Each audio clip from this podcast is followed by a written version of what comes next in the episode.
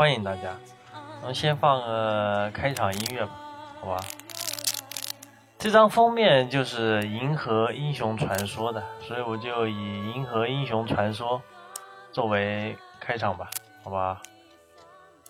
今天是模型师那点事特别篇，今天是今天是我跟我老婆来录一期，之前也已经录过一期了，今天是再录一期，然后你跟你跟大家打个招呼吧，Hello，大家好，你声音大一点啊。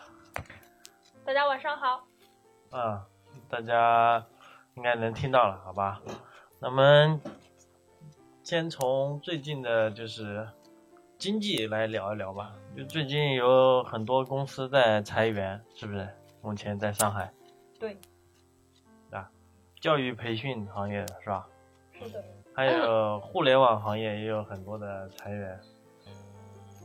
你是有什么想法吗？对这方面？嗯，因为就我自己所在的这个行业而言呢，有蛮多的机构进行了裁员吧，就是有一些还蛮知名的一些教育机构，而且还裁了差不多，有些机构裁员裁的比较多，比如说裁了将近百分之五十啊这样子。所以其实，在这样子一个经济，呃，都不是特别景气的一个情况下吧，我觉得大家需要去反问一下自己：如果说你的公司要进行裁员，你是会被裁下的那个人，还是会被留下的那个人？那我觉得这个得看两方面，就像上一家有个叫，是不是？没关系，我后期逼掉，提就提了。人家是因为上市失败才导致的裁员，并不是因为员工自身的原因，所以现在是因为经济的大环境，是不是？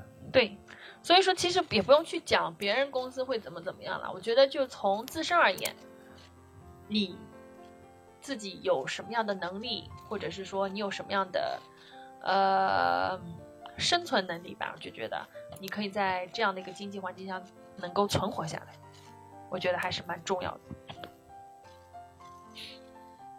那你觉得我们应该做好哪几点呢？我啊，嗯，我觉得我不能说我们建议大家去做好哪几点吧，我觉得只能从自身角度出发吧。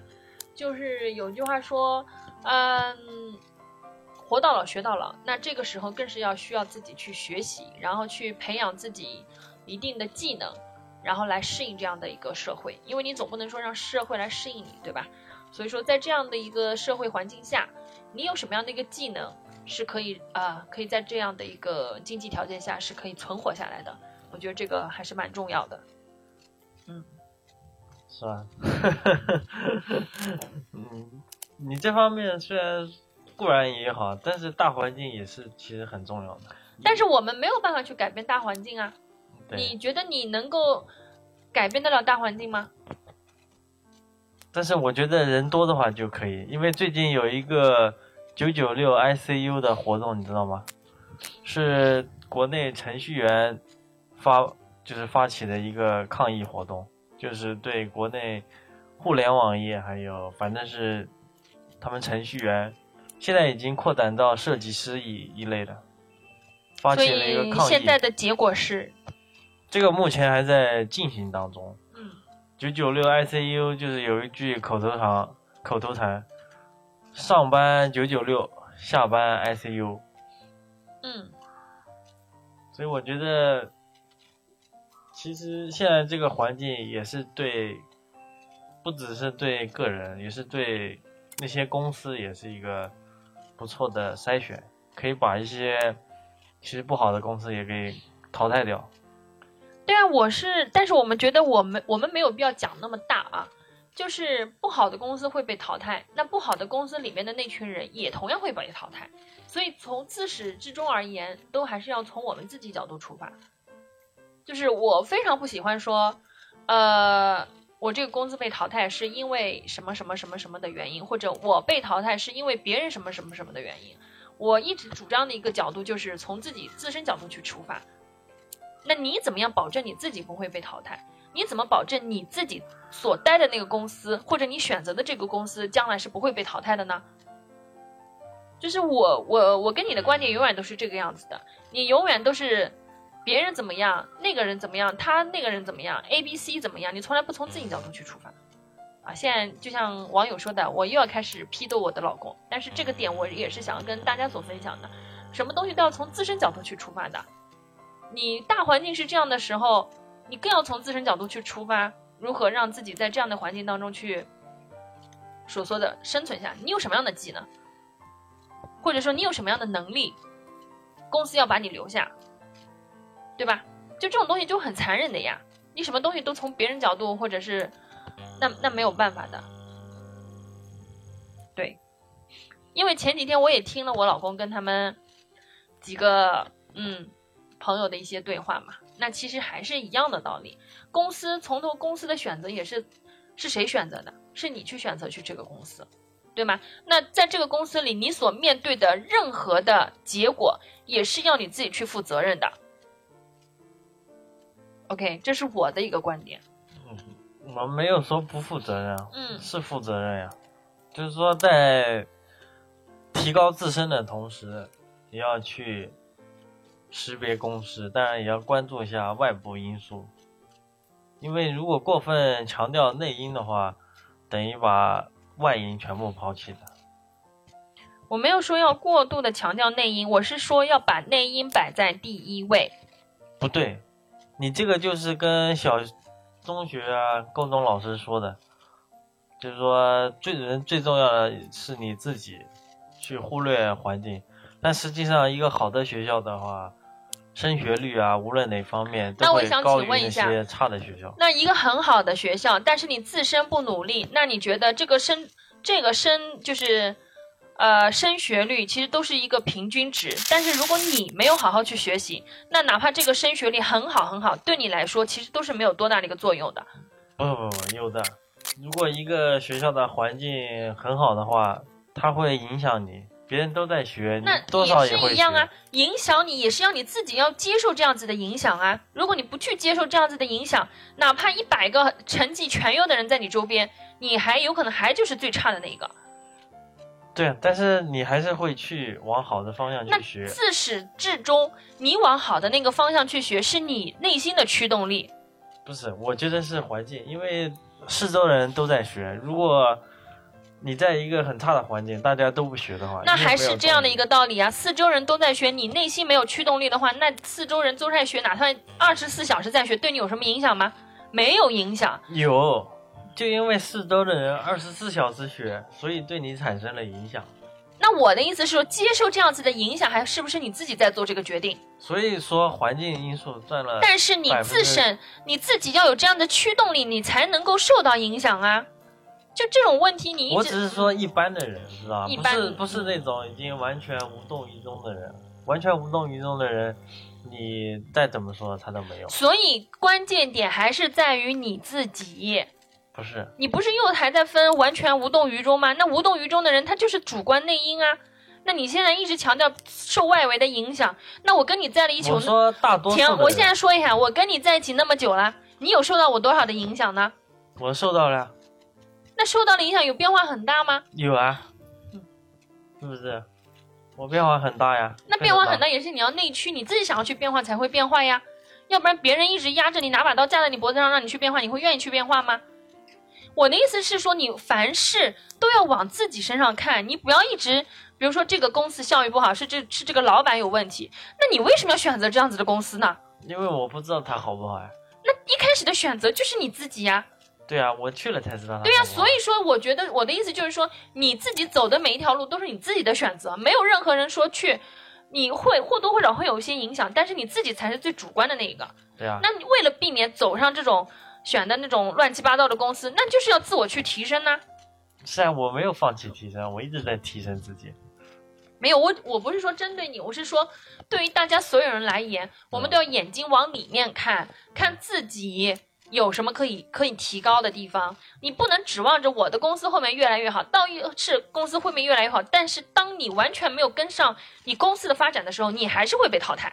是所以说我的意思表达的意思就是你要往自己身上看，无论现在这个条件环境好还是不好，你还是先要关注自己，提升自己，是的，是这个意思。我现在就已经不指望有什么好的公司，因为我原来想法刚进这个行业的时候，就是老是想找一个好一点的组长。我发现这个想法很幼稚。当我自己成为组长的时候，对吧？就是说你不要指望别人，你想找一个好一点的组长，还不如自己去当一个好的组长。你自己去想去找一家好的公司，然后去了一家又一家坑的公司，还不如自己开一家好的公司。我现在的观点就是这样，就不要老想着去靠别人，嗯指望自己就行了。嗯，所以我们现在不是在 focus 在你的身上，只是跟嗯大家来去分享这样的一个事情。对对，那我还是是觉得环境因素很大。你知不知道我没个狼孩知道吗定？没有否定任何你狼孩这个人，你为什么要找这么特殊的例子来举例呢？你什么东西都拿很特殊的例子来讲，那很多东西就讲不下去了。你要讲的是大家所有人普遍的人是什么样子普遍的认识呀。狼孩难道是一个普遍的例子吗？你能给我举一下吗？所有人都可以有这样子的经历吗？好吧，反正我的观点还是环境因素要大于个人利益。就正常人啊，不是那种已经就是放弃的人，就已经放弃自我、破罐子破摔的那些。你环境再好的话，对他也无动于衷。Anyway，请大家忽略他的这些说法吧。我觉得就是现在这样的一个环境下，你自我的提升是非常非常重要的。然后那，你自我的提升重要，就意味着你对自己的计划是什么样子的，你要有自我的一个计划，对吧？你不能说我今天只要工作一天，工作完就行了。你那你每一年三百六十五天你都是这样子工作，那你永远都是停留在这个点上。所以你要有自己的计划，哪怕是三年的计划、五年的计划都 OK。这个很难说啊，这个计划，计划赶不上变化。我觉但是你的一个目标是在那边的，你的目标是什么？我们这个行业跟你们其他行业有点不一样。其实我们这个行业，我的个人观点就是保持新鲜度，然后保持不停的学习。那你学习为了什么？呃，学习是为了去把自己提升的更厉害。提升到什么怎么样的厉害呢？什么样才算你你所认为的厉害呢？就是说我做一个模型，没有人能指指点点。所以这不就是你的目标吗？对啊，对啊。我那那我我说的有什么？不对吗？我就说了，大家要有目标啊。嗯你的目标是希望你能做出来一个很完美的模型，没有人可以去指点你。嗯那别人的目标，那你其他人的目标也是要去定啊。你三年的目标，或者是你就算你一个月的目标，比如说我一个，这个目标比较远，那你那你刚刚不是就定了个目标吗？这个目标很远呀。那很远，那你这个月的目标是什么？这个月的目标就是把我的网课给做好，因为这个月开始我要开始对啊那你不就定了个目标吗？啊，对，啊，那你刚刚为什么又要否认我的话呢？我？说你的三年计划，我还没有说，我说三年计划，比如说你一年的计划，你一年的计划可以规整到十二个月每个月的计划，嗯。然后把你每个月的计划，你可以规整到每天的计划，对，是吗？但是像我们这一行的话，就是上班比较特殊，公司的项目啊，还有公司的那这个计，划也是可以包含在在你公司里的计划呀会。对你个人干扰比较大的。比如说，你想这个月提升一下自己的呃生物模型，但是你发现每天加班到十一点，然后周末又要去加班，你根本就没那这个计划什么叫做计划？计划你是希望去实现的，那而且基于你在这个公司也有可能不是一天两天的，你也知道大概的一个加班规律，嗯，那么就是根据你这个整体的一个工作来再来制定你的计划。这种计划不是说我想要干嘛就干嘛呀。那我们是不是这个时候就应该撤退呢？换一家公司？什么叫这个时候要撤退该换？他的就是公司的工作啊，已经干扰到我的个人计划了。但是有你，你现在一直都拿着你的特殊的例子来讲，那别人有可能这个公司就算他加班，他也觉得加班的很值得啊，而且也如果这个公司还不错，那就是他人生当中一个计划呀，他为什么那当然，我不能我？说值得的话，那但是大多数这行的加班，你用大多数，你可以代表大多数人来说话吗？我已经体验了好几年了，你体验了好几年，你能代表所有人吗？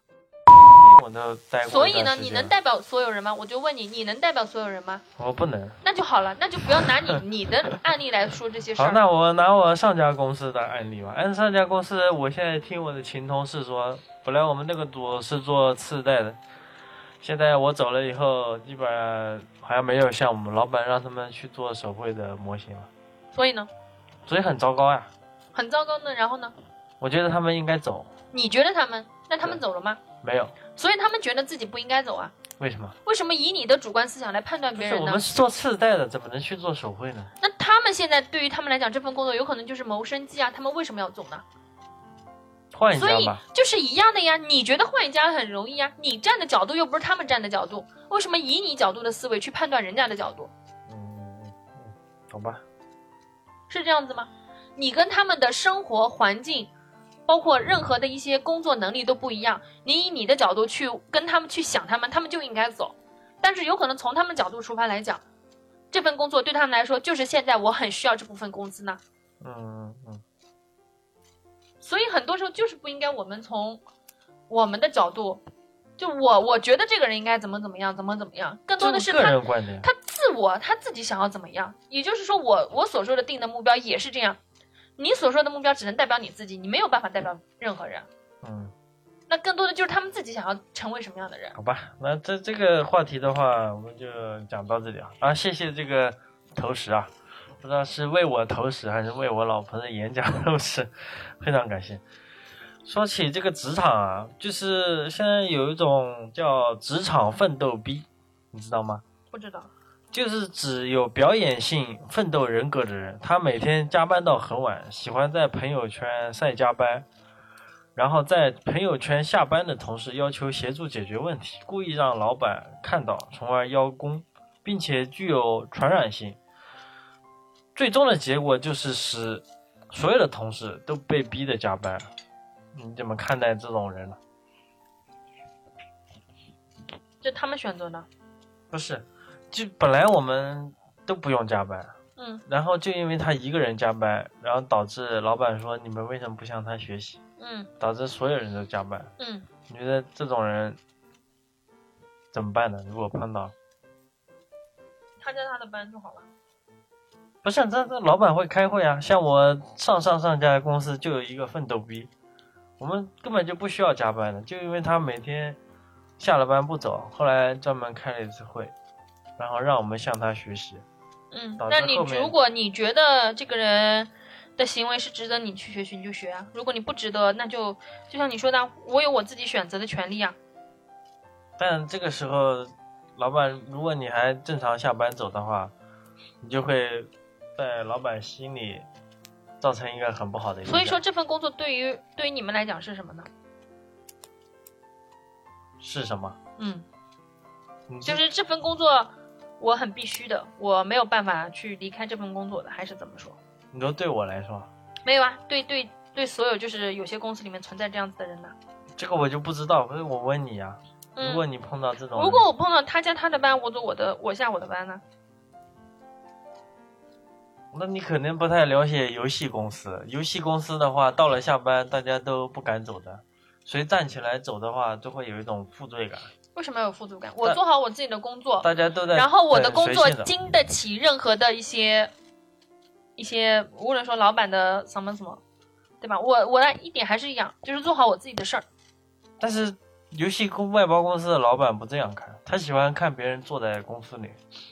因为我嗯之前当组长，然后没事的话，我会带员工，就带组组员就正常下班了，然后那个人事就找我，对啊，我有时候会觉得说你，比如说你们公司有这样的一个人，当然，因为我怎么说呢，我很少碰上这样的人，因为我虽然也带了很多很多人，我的宗旨就是到点就回家，因为这个东西就怎么说呢，本来我们就工作是八个小时的，你一直在加班，说明你工作效率不行啊。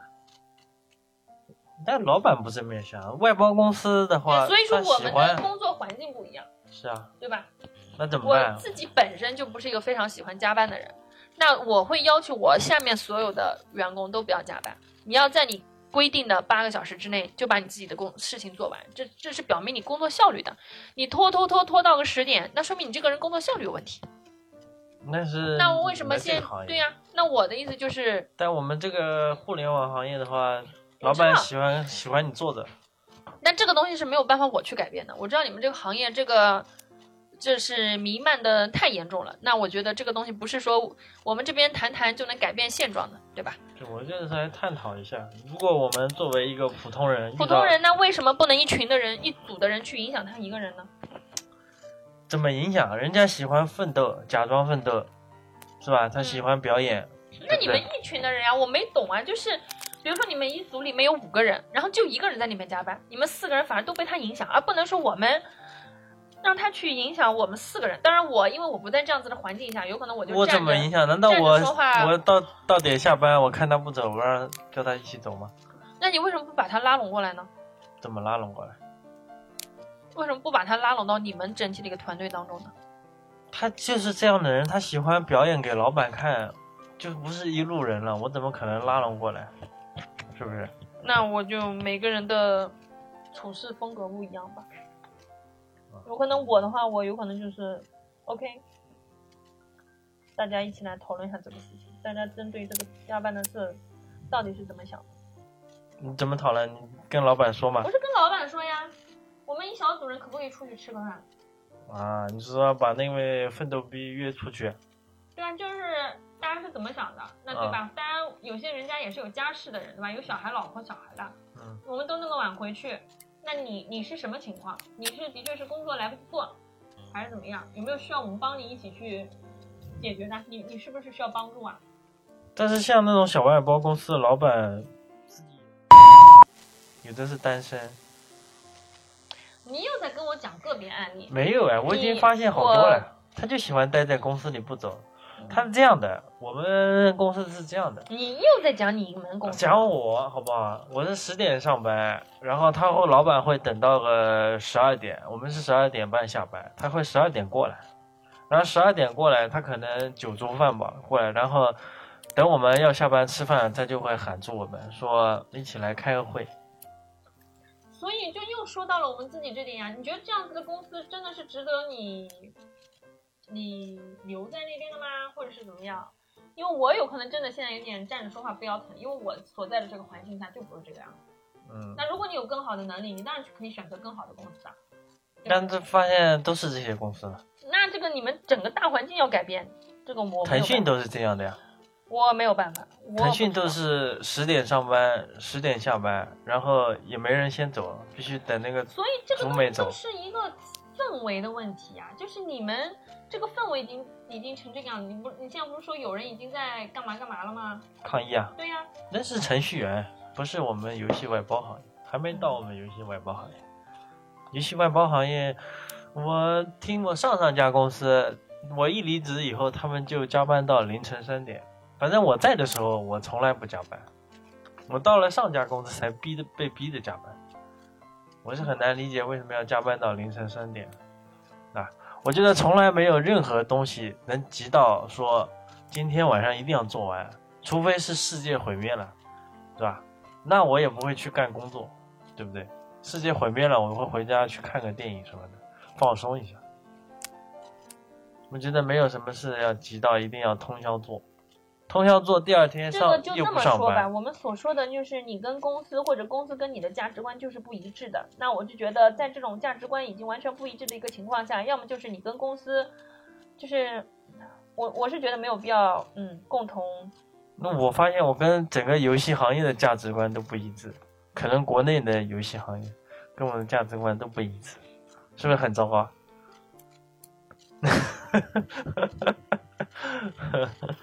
好吧，这个话题就打住吧。嗯，那么就讲点轻松点的话题吧，好吧？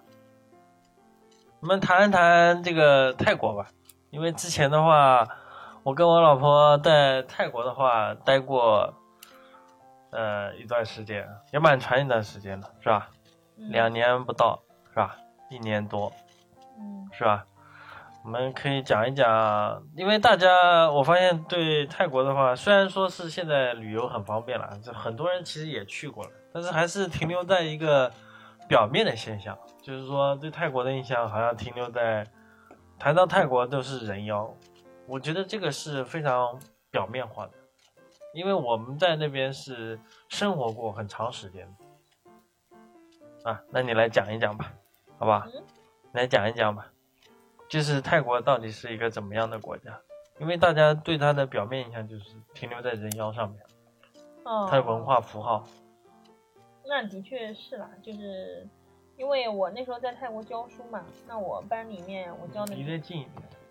在泰国教书，然后那个孩子班里的孩子就是有小孩子就是是男孩子，但他天生就是想要往女性那个方面去发展的，所以他白天是男生，然后晚上晚上出去玩儿，出去玩或者周六周日出来玩的时候，他就把他变成把自己变成女生了。但是我觉得这个东西在在整个泰国都是非常正常，因为那他们学校的领导不会约谈他吗？或者家长？啊，不会，因为我在的学校，我有我有老师都是就是他们不叫他人妖吧，他就是我有老师他是男的，但是他会打扮成女性化的去上课，这是很正常的一些现象啊。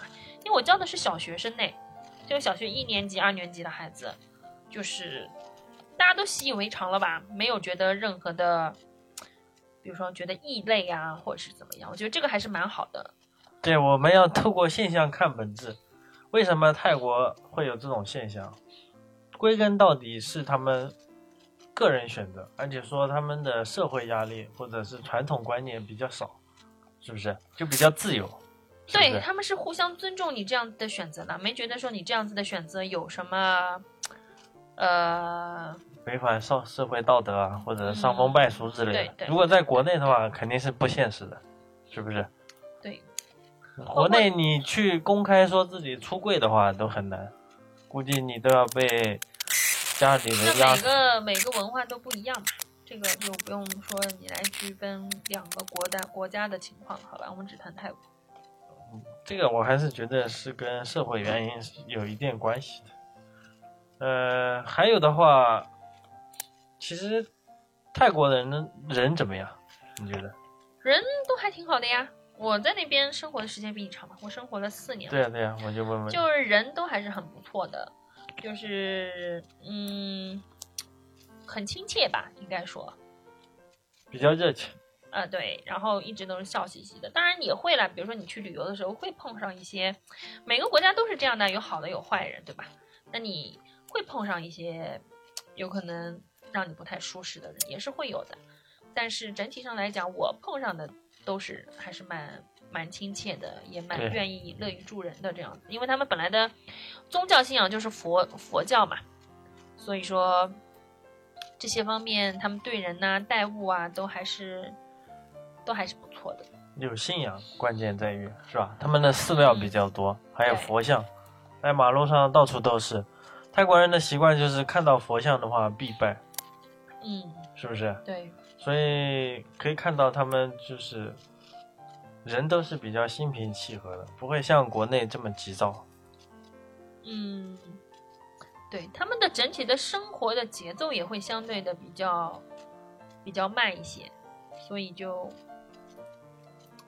会让人放松，对对不对？对是这样子。所以我建议大哥大家如果去旅游的话，不要只看一些表面的东西，比如说去什么普吉岛啊，或者只看那些人妖啊，你要去可以去体验一下他们其他地方，因为泰国其实还是比较大的。嗯，其实我在泰国四年，我去过一次帕提亚，嗯，然后像那个普吉岛没有去过，因为我也没去过。因为那时候是跟泰国人一起嘛，他们是不会不建议我去那边，因为他们觉得那边已经完全被开发了，所以说呃不太其实我说个东西，就普吉岛的话，一般都是去嫖妓的，真的呀，都是沙特那些富豪去嫖妓的，这个我后期逼掉。嗯，还有很多中国富豪，啊所以大但是我会比较建议啊，啊就是大家去要去的几个地方，一个叫 g u 就是网上你可以找到叫做骨头岛，这个其实我们上次有去过，嗯，对，这个就是泰国人去的地方。然后还有一个叫做 Koh Samui，它其实它是因为我们所知道都是苏梅岛嘛，然后有一个岛离曼谷很近的叫做沙美岛，也是国人去的比较少，但是泰国人就会去。那现在其实最近有可能中国人去的也会比较多了。然后还有过岛，就是乌龟岛吧，我也不知道中文翻译过来是不是这么翻译啊。就是这些岛都是泰国人他们自己去的。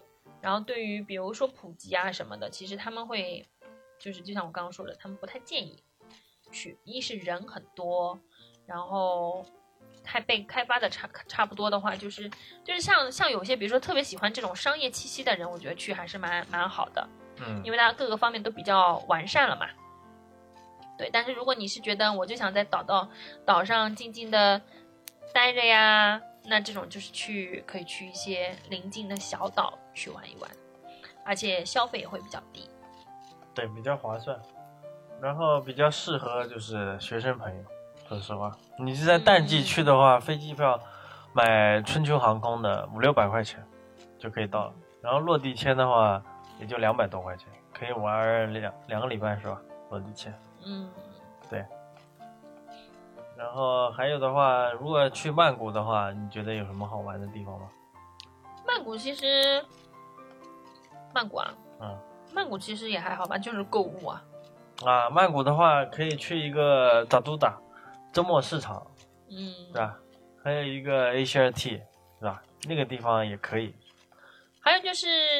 因为其实有几座庙还是蛮名、蛮蛮有名的，就是应该大家都知道的，知道就那个四面佛，就是在在那个 Central 三阳嘛 Central World 那边，不是在三阳吗？然后那边的话，就是你四面佛你拜了，如果你的愿望成真了，你要回去还愿的，这个就是比较要注意一点。但这个四面佛，我个人感觉只是名头大而已，而且有一年发生过恐怖袭击。你觉得名头大，但是还是很灵验的。我觉得人的话，就是看你信什么，不一定说非得跑到四面佛，只要你心中有信仰，你跑到曼谷不知名的任何小庙去拜一下都是可以的。你觉得呢？是不是？难道四面佛的佛是佛，小庙的佛就不是佛吗？这个东西我不跟你讨论，因为我不知道。那你不就是在以庙大庙小来区分吗？那不就这个信仰不就变质了吗？是不是？像我之前我跟老师在泰国的话开店，我是下午我上午没事情我就去庙里面转转，喂喂鸽子，喂喂鱼，我到现在还记得。我觉得那个生活是比较适合我的。如果可以的话，有一天再回去喂喂鱼啊，喂喂鸽子，听听佛经是比较好的。呃，还有的话，关于泰国，我觉得泰国人的话，英文还是挺好的，是吧？泰式英文吧。我觉得大都有的大妈的英文也非常好，在曼谷啊，曼谷地区，所以大家去的话，嗯，现在的话软件也比较方便了，你可以去装一个谷歌翻译，直接可以实时翻译，英文啊、泰文都是可以的。这点大家不用担心，是吧？你觉得现在如果年轻人去的话，推荐是跟团还是自己去？泰国都是自由行啊，跟团的话就是买买买呀。对，跟团的话，你会带你去买东西。之前听说去一些地方会把你护照给扣了，如果你不买的话，所以大家要小心一点。你还有什么要介绍一下吗？泰国的？泰国吗？嗯，嗯，还有去做，应该大家都知道去做按摩啊。但是口齿清楚。去做按摩。嗯。但是这种 massage 的话，就是其实路边上不一定一定要找那种很豪华的。对。很豪华的有可能环境比较好，但是你路边上，你其实可以就是我不知道现在大众点评泰国有没有，你也可以去看一下。然后信誉比较好的。而且他他们那边的按摩其实也都不贵，就算你，呃，档次比较高的也不会很贵。你像很普通的，我记得是一百铢啊，二十块钱就可以了。嗯，那是你河边寺庙那边。对那个湄南河啊，湄南河的话，你可以坐那个轮船，轮船是七泰铢啊，折合人民币是一块四，你就可以坐船到曼谷好几个地方，有好几个景点，唐人街啊，是吧？唐人街叫三品街，大家可以去嗯看看。打的特别便宜。对，泰国打的也不贵，但是泰国的司机的话开车非常猛，嗯是吧？嗯，他们从上坡到下坡一直是加速，不会踩刹车。呃，刚去的时候有点不太习惯，是很恐惧。慢后来慢慢就习惯了。嗯，嗯，还有吗？还有还有什么？没有了吗？嗯我觉得大家可以去曼谷的周末市场，可以去逛逛一逛，那边还是可以的。呃，有很多就是商品，但是很多商品也是从国内来的。你可以去，呃，它有一条艺术街，艺术街的话，有个泰国人卖那个超级英雄的画，那个画画的不错的，有兴趣的话可以去买一幅。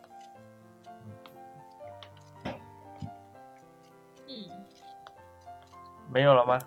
嗯啊，泰国我们很近呀，大家有空都去逛一逛就好了。都去逛一逛就好了，好吧？那现在是四月份，泰国是几月份过年？现在四月份它是几月几月几号过年不？记得了，就四月份泼水节。对，泼水节的话，可以跟大家讲一讲。泼水节就是大家互相泼水啊，然后那个扔那种白白色的那种粉末，我也不知道是什么。然后就是因为那时候我在泰国的时候我在怀孕嘛，然后他就是路上反正就是封路的，然后就是大家就互相扔来扔去，但是他看到孕妇他们会马上收手，就不会不会朝你身上扔啊，或者是怎么样的。对，那个时候整条街的人都在打水仗，嗯所有地方，整个曼谷比较有意思。嗯他们会开那个皮卡车，泰国那边市区是允许开皮卡车的，皮卡车会带五六个人，然后那个整个水桶搬在那个皮卡车对，然后会拿着水枪，然后就看到人就射，非常有意思。嗯。大家可以去体验一下。然后还有一站一站地铁，我记得封了两条街，两条街所有人基本上有好几万人，全世界各地的都可以在那边打水仗，非常有意思，对。是吧？嗯，现在正好四月份，对很热，这个大家可以查一下泼水节是几号，而且这个时候的机票是比较便宜的，不一定哦。现在泼水节前后不一定便宜哦，现在淡季啊，但是他现在是泼水节啊，中国人不放假嘛，就淡季。但是很多人也想去泼水节玩的呀。嗯好吧，嗯，啊，还有呢？还有吗？还有啊，那还有就是嘟嘟车，你们就是如果在曼谷啊，或者在其他省份玩的时候，你们可以不一定一定要打的，也可以坐一下那个嘟嘟车，就是那种三轮车，然后让那个司机带着你们飞起来，对，那个司机会开得非常快，很快啊。但是这个价格是可以讲价的，可以还价的，嗯不要是他说多少，你先跟他讲好价格，不然的话，如果你是中国人，很有他很容易宰你们。对，很有可能宰你们，所以大家要这点的话也要注意一些。对，还有就是你们去寺庙不要穿短裤，对他们是有那个宗教信仰，女生的话不要穿裙子去，男生的话不能穿那个中裤，你要穿长裤才能进庙去拜。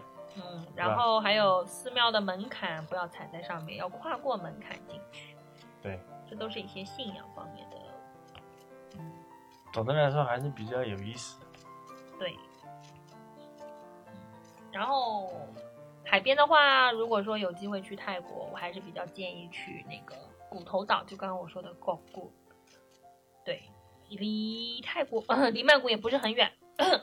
然后很多人不知道怎么去。这个网上攻略一查就有。那、现在是有了，那你顺便说一下嘛？我记得好像是去那个，坐快艇过去，就是反正像去曼谷坐那个大巴车，是吧？找一个地方，那个大巴车站叫做什么？记得吗？不记得了，在哪一站？不记得。反正那个区域好像是日本人的聚集区，那个叫什么？日本那个聚集区，不知道，不记得了。忘记了。嗯，反正就大家就听好了嘛，骨头岛，嗯，狗骨头，骨头岛。对，坐大巴车。对，你可以查一下攻略。我的建议是自己去啊，反正这个也没有旅行团，你就自己去，然后买车票，这样就比较有意思。然后再到那个岸边，就岛的对面，你去找那个渡船，是吧？或者快艇。那快艇的话也比较刺激，快艇大概要开四十五分钟的样子。嗯，非常刺激，大家可以去体验一下。嗯，就是浪比较大的时候，就整个人就感觉被抛起来了。对我感觉快死了，那次做的时候。但是岛上的那些海鲜的话，还是比较便宜的，是吧？对，你可以放心的吃。因为那那时候我们不是我们两个人不是点了很多吗？嗯，然后旁边那个外国人就觉得有点不可相信，我们俩怎么能吃那么多？那是我第一次去这样泰国，嗯、但是我们那个岛叫向岛啊，还有对果长，对对，这个岛也是很建议大家。现在已经很有名了。就是那，就是那个那个叫什么？赵薇他们那个什么客栈什么，在那边拍的那个向导。对对对对。在那个岛，我们那时候去的时候人还是不多的。对，我们去的时候人还，嗯嗯，反正泰国的岛其实挺多的，是吧？像我们上次上一次去的话，有有个小岛，那也是泰国人去的那个岛，基本上没有外国人去，中国人应该没有，我们是唯一的中国人。嗯，是吧？对，但那个岛比较荒凉。但是上面有座庙的，你记得吧？嗯，那个庙皇后还去过呢，是吧？上面还有一个龙庙啊，上面有老华人，里面还有个水帘洞，对，供的那个孙悟空，很神奇，是吧？就是这么偏远的岛上，是吧？还有这种中国人就是残存的痕迹，我感觉很神奇。那还有一个就是。泰国啊，你到了泰国曼谷啊，你可以看到马路上会有很多野狗，嗯，是吧？这个也是一个非常独特的现象，而且那些狗的话，不会说国内那种野狗很瘦，泰国的狗的话都很胖，基本上它们聚集地的话都在 Seven Eleven 门口，就因为有空调吹。对，然后狗的话，它动动也不会动，你走过去。嗯，但是还是得小心，万一它发狂。不过一般的话，它们不会咬人。那些狗的话，好像也被泰国的佛性给感染了，我感觉就比较温和，是吧？然后而且会有人喂它，就喂的很胖很胖。就喂那喂那个鸡骨架。对，因为那个泰国的话，就是路边的话，最常见的小吃的话就是面，面叫鬼屌，是吧？嗯，然后那个海南鸡饭的话叫康门改，嗯，是不是？我还记得。然后中国人去的话，他一份的话二十五铢到三十铢，一般是。你会吃不饱，你建议是要双份。男生，男生啊，女生不一定。对，你要双份，面也要双份。怎么说的？双份。他那大份是你吃完吃完了，你就再再要。没有，我地去有个地铁站，我忘记了，我已经忘记好久。那个泰国人，詹雅，詹雅。对我跟他说，他后来每次知道我要就五十铢，他平常只卖三十泰铢的，然后看见我来，他就会只有我吃五十泰铢的。詹雅，他给我一大碗的那个鸡肉饭，然后那个汤。我个人觉得。海南岛我还没去过，但是我在上海这边的海南鸡饭我已经吃了七八家店了，都号称是正宗啊。我觉得没有我在那边地铁下面吃的那家好吃。有机会的话再去吃一吃，那个海南鸡饭比较好吃，比较香。嗯，还有吃美食的地方你推荐吗？曼谷我记得有个吃小吃的那个商场，就很多很多。吃小吃的商场，山丘沃的上面吗？还是那个三洋帕拉贡上面？哎呦，这个就是普通的大家吃饭的地方，这个你还要介绍？那就去路边嘛，其实路边也挺好吃的，就大家就要找专门的那种很泰式的对饭菜馆，就沿着湄南河，我觉得有好几家那个自助自助火锅，是吧？泰式火锅那个，对，然后也很便宜，对，非常便宜，一个人才三十块钱。嗯，反正很便宜。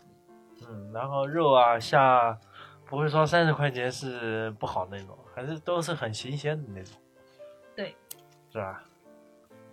主要是他们家他们的还都是很新鲜的。嗯，那就韩国就基本上就这样喽，嗯，是不是？对，啊，然后如果你们想要去，然后网上搜了攻略找不到，你可以来联系我，我问问我老婆，是吧？你不是之前出过一份攻略的吗？是吧？是不是？你的攻略文件我可以分享到我那个直播交流群里面，都在以前都在我们那个公公那个微信那个叫什么？公众号都被关了。对啊，但是没有了，所以不是，那你有那个资料的呀？我找不到了，哪里找？好吧。那今天的话就是一个特别篇了，也就是跟我老婆吃完饭的闲聊了，是吧？嗯，然后日常被教训的过程。聊了一下工作啊，聊了一下这个就泰国吧，泰国的话稍微有所了解。然后那个就是讲一下我那个次代道具啊，场景道具网络班啊情况，就是说现在的话报名的话，基本呃也大家都报名了，就是差不多了。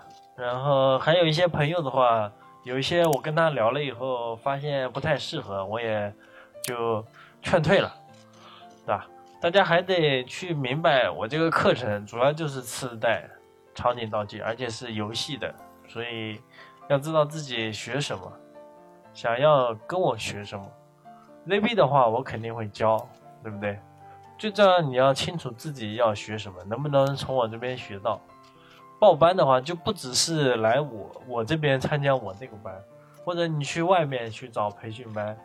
你得清楚的知道自己要什么，不要盲目的去报。比如说你只想做动画，那你去就附近又没什么培训，然后你找了一家游戏的，然后上上了以后就发现，并不是你你需要那种培训，这样就很盲目了。学完以后，你可能因为不是你想要的，你可能也没有学习的动力，最后只能说是。浪费时间和精力了，所以你现在是在打脸吗？什么打？所以一开始你跟我说环境很重要，我跟你说了，我说就是要自己知道自己要学什么东西啊，要什么呀？你现在又在嗯，这个当然要知道了，你连自己学什么想要所以我一开始最开始我说的就是这个意思。不是不是，你说的是内内，我说的意，我想表达的就是你要。知道自己将来想要做什么样的事儿，那你现在就要为着自己将来的一个目标去去努力。然后我想说的是，你刚刚我说的所说的计划，那就是要分配到，比如说你一年十二个月，你就分到十二个月里面，然后十二个月里面再分到十每天里面。哪有这么细的？分到每天？疯了！大家就不要听我老婆胡说了。那分到每天的话，你也太累了，对吧？你肯定每天像我们干这行。对吧？说不定今天就加个班，就通宵什么的，对吧？然后你的计划就扯淡掉了，是不是？所以大家还是随机应变吧，好不好？但是你大方向一定要有，我觉得有个半年的大的方向，或者一年或者两年，比如说今年我的模型要提高到什么水准，就是有个大方向。然后你一年过去了，如果没有实现的话，说明你今年可能你的。工作，或者自己的方向没有到位，那你想一想，明年的话怎么样去改进？通过什么方法去改进？而且我在 B 站看了其他的 UP 主一个视频啊，有个叫老外 Nathan 什么叫火锅大王的，他是从一他一开始什么吸毒啊，而且是混混，而且是一个叫什么叫 Hippies 叫披头士。住在下水道的，他是个犹太人，但是他后来发现他有个朋友死了，然后他突然就醒悟了，然后他想找一些人生的意义，去找一些事情干，然后他就是唯一感兴趣的就是计算机，然后他去通过社区社区大学去学习了计计算机，然后一步一步一步，现在的话好像是一家特效公司的 CTO 啊，就是技术总监，好像还参加了那个《流浪地球》。嗯，我从他的这个演讲里面也受到了启发，就是说，比如说你要攀登珠穆朗玛峰，我要爬上去，但是我们首先就得做好第一步，对不对？那第一步是什么？你先得去清楚第一步究竟是什么。我们先看这第一步，不要去想着什么时候爬上山，好吧？这就是我自己总结的这个 first step。很重要，就第一步，就是你要去跑那个一百米的时候，你的第一步是什么？先把冲刺给做好。嗯，这我第一步怎么说？最后才叫冲刺啊？怎么叫第一步叫冲？起步，我说错了，是起步，就是你起步。送大家四个字：以终为始。不知道大家能不能理解？嗯，这太高端了。反正还是一样啊，第一步以终为始。你要为了达到什么样的目标，那你的开始就是为了这个目标去做的。嗯，对对，我老婆总结的很好，让我自惭形秽。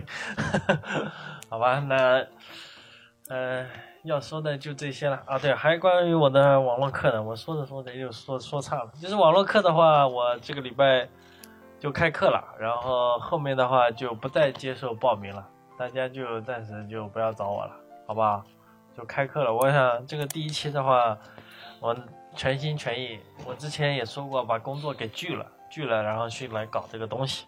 所以我相信可以搞好。然后已经报班的朋友啊，如果在听节目，就是说现在就不是不是我一个人的事情。你参加了这个班，现在是我们一起在做好这件事情。因为这件事情做好了，不只是。对我有帮助，其实对你们自己也是有帮助了，对吧？你们把这个课学好，东西做好，然后你能去找一个好的工作，然后我们这个课做好了，万一有点小名气，对吧？然后人家知道你是从这里出来的，对不对？这样对你将来的发展也会更好。呃，要说的大概就是这些了，嗯。然后至于有的朋友问我。说下一期什么时候开？这个下一期的话，我们还是说先做好第一步。我现在第一步就是把这个网络课先做好。你说至于第二期什么时候开，这个我们先不要去管它。然后但是这件事情就不要再来问我，我也不接收什么第二期的报名，好不好？我们先把第一步做好。嗯，其他的还有吗？你有什么要补充吗？啊啊，你有什么要？我是觉得，啊，大家还是要往前看吧。嗯，有时候我觉得我老公电台上播的一些东西，我觉得还是蛮负面的，所以我觉得一切还是往往前往前啊，前面的前啊，不是钱财的钱，往前看，然后做好自己才是最重要的。不是负面，是真实，因为。现在的话，很多都是讲鸡汤了。我们这个电台的话，宗旨就是劝退，好吧？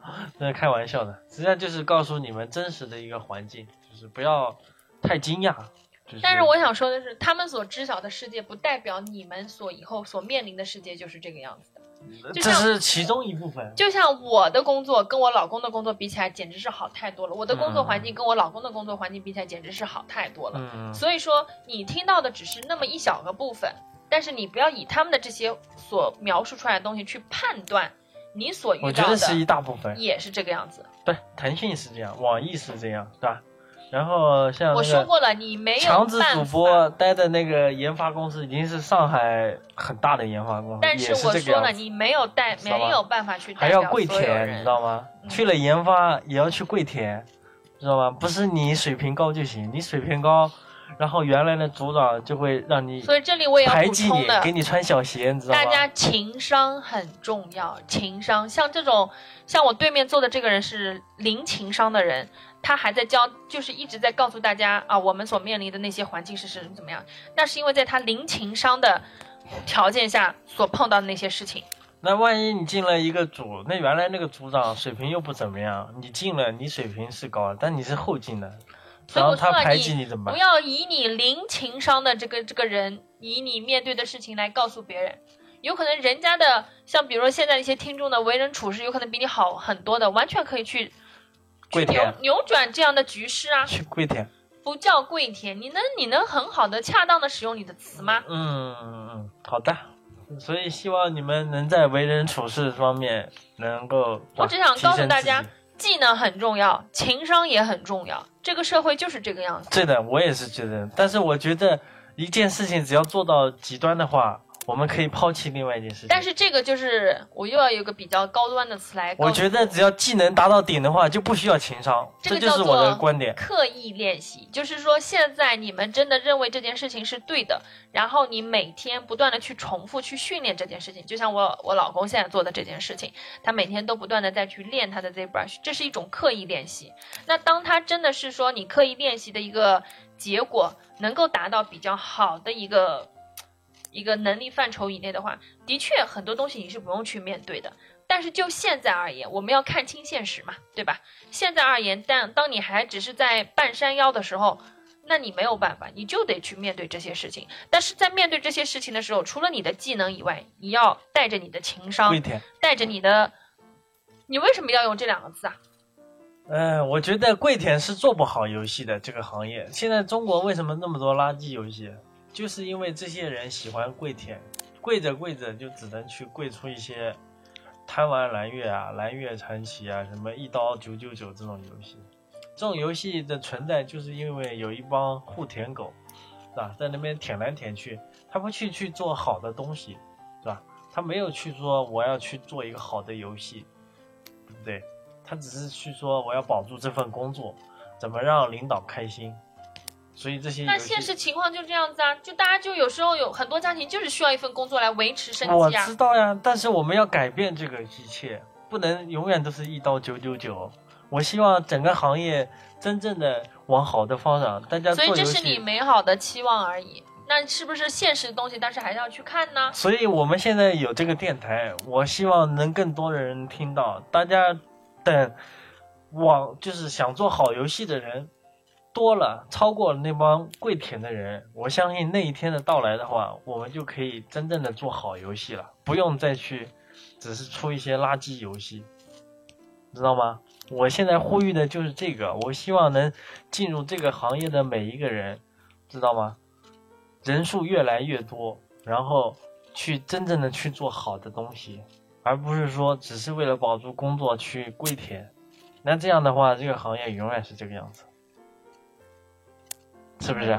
生活就是这个样子。我只是呼吁啊，但这个大家能不能做到，那这就很难说了。因为有的人就喜欢跪舔，而且舔得好，是吧？他舔着舔着自己就当领导了，这个也很正常。因为我也看到好多人，他就是舔得好，那没办法，这也是他的技能了。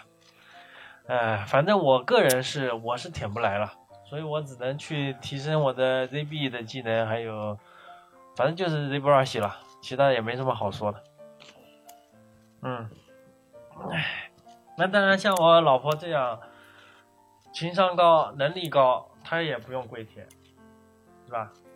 她现在都当领导了，你现在是不是？嗯，不要跟我说话。不是啊，我也觉得你是可以的，你这样是不是？像我这种情商情商为零的，那就没办法，只能提升，没办法提升情商，你知道吗？提不了，那情商这东西天生的，你觉得呢？不是天生的。你觉得后期能弥补吗？当然后期能弥补啊。我觉得有点。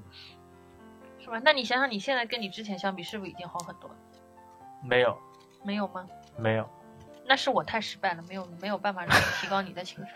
没有，我提升了，我跟我同事都相处的都挺好的。那就是提升的一部分呢。那我原来也相处的挺好。是吗？嗯，你有些话什么的，你你你能想想你以前说话的方式和方法吗？你每以前的他就是我每他每说出一句话，就能把周边的人所有人都得罪。没有吧？嗯，人家还是很喜欢听我说话的。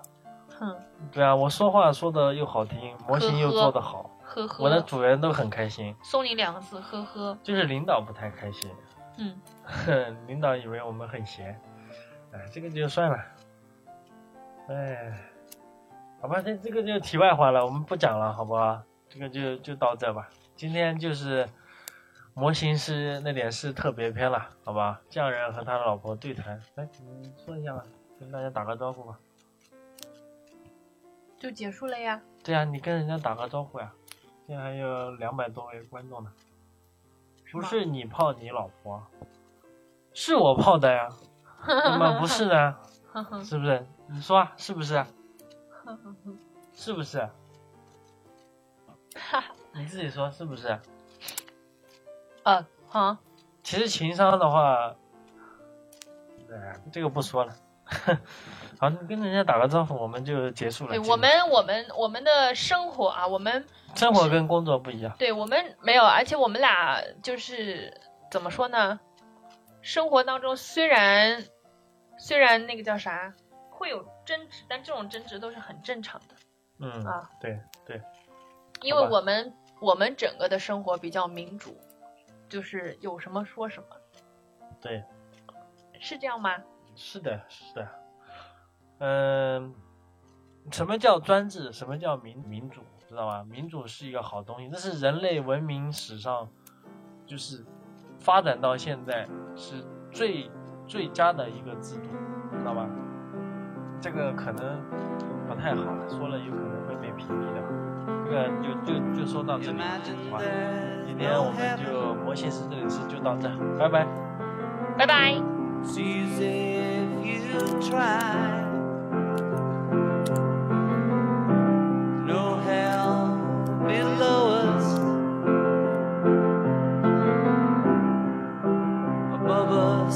the sky.